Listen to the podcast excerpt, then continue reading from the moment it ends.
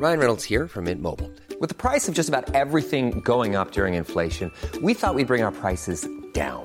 So to help us, we brought in a reverse auctioneer, which is apparently a thing. Mint Mobile unlimited premium wireless. Ready to get 30, 30, bit to get 30, bit to get 20, 20, 20, bit to get 20, 20, bit to get 15, 15, 15, 15 just 15 bucks a month. So, Give it a try at mintmobile.com slash switch. $45 upfront for three months plus taxes and fees. Promo for new customers for limited time. Unlimited more than 40 gigabytes per month. Slows. Full terms at mintmobile.com. Salut, c'est Marine Pétroline, des Chroniques du sexisme ordinaire. C'est l'été, on fait une pause. Mais je ne vais pas vous laisser seul avec le patriarcat. Je vous propose de découvrir ou de redécouvrir les épisodes de la première saison qui ont eu le plus de succès. Et on se retrouve à la rentrée pour de nouveaux épisodes qui débusquent le sexisme dans les moindres recoins. Bonne écoute et à bientôt. Bienvenue dans les chroniques du sexisme ordinaire, le podcast qui décortique les inégalités de genre insoupçonnées. Je m'appelle Marine et avec vous je passe à la loupe des sujets pas si anodins. De la taille des poches de pantalon au déneigement des rues. Car si le diable est dans les détails, le patriarcat aussi. Ici, pas de long discours, du concret, des faits, le tout avec humour. Épisode 1 Le déneigement des rues. J'ai envie de vous emmener en voyage. 209 at ground control. We're loaded and ready to taxi. Partons au pays des reines, au pays du congé paternité de 60 jours et des meubles en kit. Direction la Suède.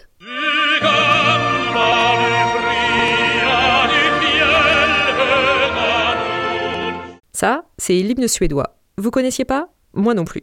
En Suède, il y a un roi, dix fois moins d'habitants qu'en France, et de la neige.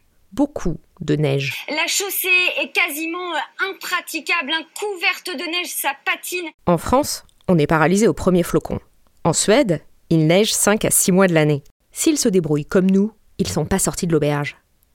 Chaque hiver, réseau routier paralysé, école fermée, supermarché dévalisé, les gens se battraient pour des pâtes ou un rouleau de PQ.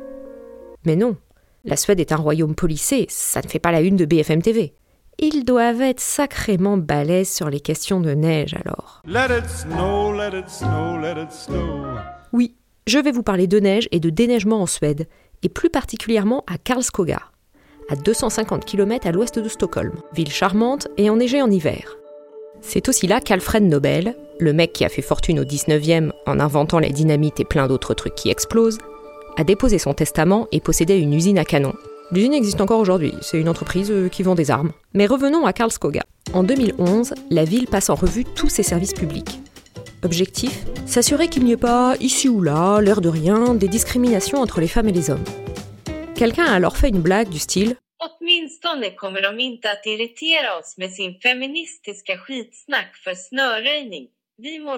Ce qui en substance veut dire, au moins pour le déneigement des rues, on est tranquille, ils vont pas nous emmerder avec leurs conneries féministes.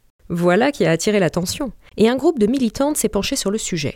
Probablement des féminazis avides d'attributs phalliques tels que des gros camions de déneigement. Bonne pioche, le processus de déneigement des rues était bel et bien biaisé en faveur des hommes. Je vous explique. Traditionnellement, les gros camions de déneigement s'attaquaient d'abord aux artères principales et aux chaussées où circulent les voitures. Les trottoirs, les zones piétonnes, les pistes cyclables, ça passait après. Or, qui se déplace majoritairement en voiture? Les hommes. Et qui se déplace plutôt à pied, à vélo ou en bus? Les femmes. Et oui, à Karlskoga comme partout dans le monde, les femmes sont plus susceptibles que les hommes de marcher, de pédaler, de prendre les transports en commun et de s'y faire emmerder. Ah, mademoiselle Et quand bien même le foyer posséderait une voiture, dans le cas d'un couple hétérosexuel, c'est plutôt l'homme qui l'utilise. Outre le mode de transport, les schémas de déplacement diffèrent également entre les femmes et les hommes. Les hommes font majoritairement des déplacements pendulaires. Maison, boulot, maison. Simple. Les femmes, elles, enchaînent les petits déplacements interconnectés. Maison, crèche, école, boulot, supermarché, école, crèche, pharmacie, pressing, maison. Bah oui, c'est la meuf qui gère les mômes et les courses. Je vous entends d'ici. Pas de généralité, ça dépend, pas toutes les femmes et pas tous les hommes. Mais bon, entre nous, on peut se dire les choses. Globalement,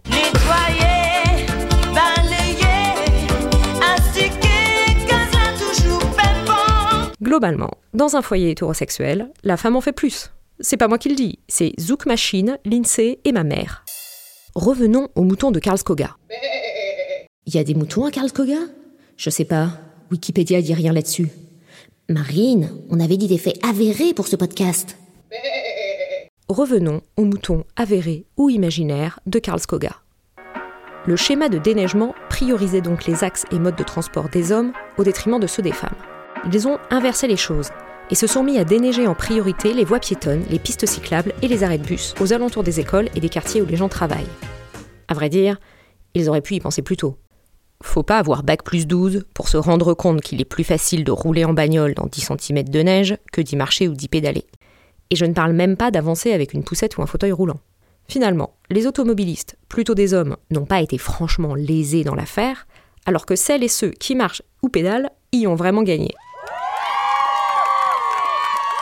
Ok, c'est bien beau ton histoire, mais ça a dû coûter un bras.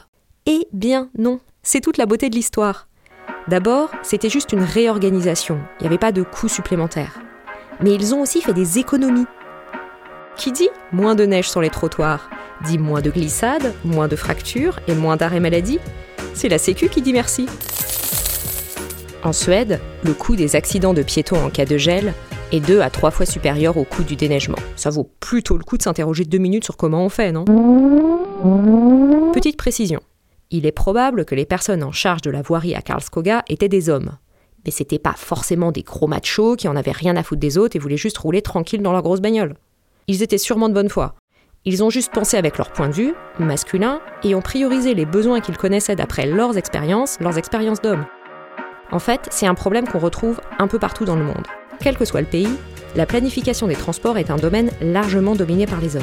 Et quand on creuse un peu, on trouve très souvent des biais en faveur des déplacements typiquement masculins. C'est pas moi qui le dis, c'est Inés Sánchez de Madariaga, profesora titular de Urbanismo y Ordenación del Territorio en la Universidad Politécnica de Madrid. Ça, c'est ma mère. Elle est prof d'espagnol. Moi, j'ai fait allemand. Esprit de contradiction.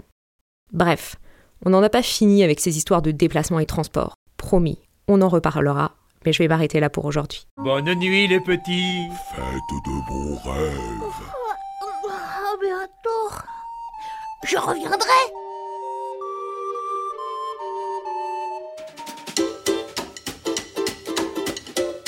J'ai découvert cette histoire sur le déneigement en Suède dans l'excellent livre de Caroline Criado Pérez, Femme invisible, comment le manque de données sur les femmes dessine un monde fait pour les hommes.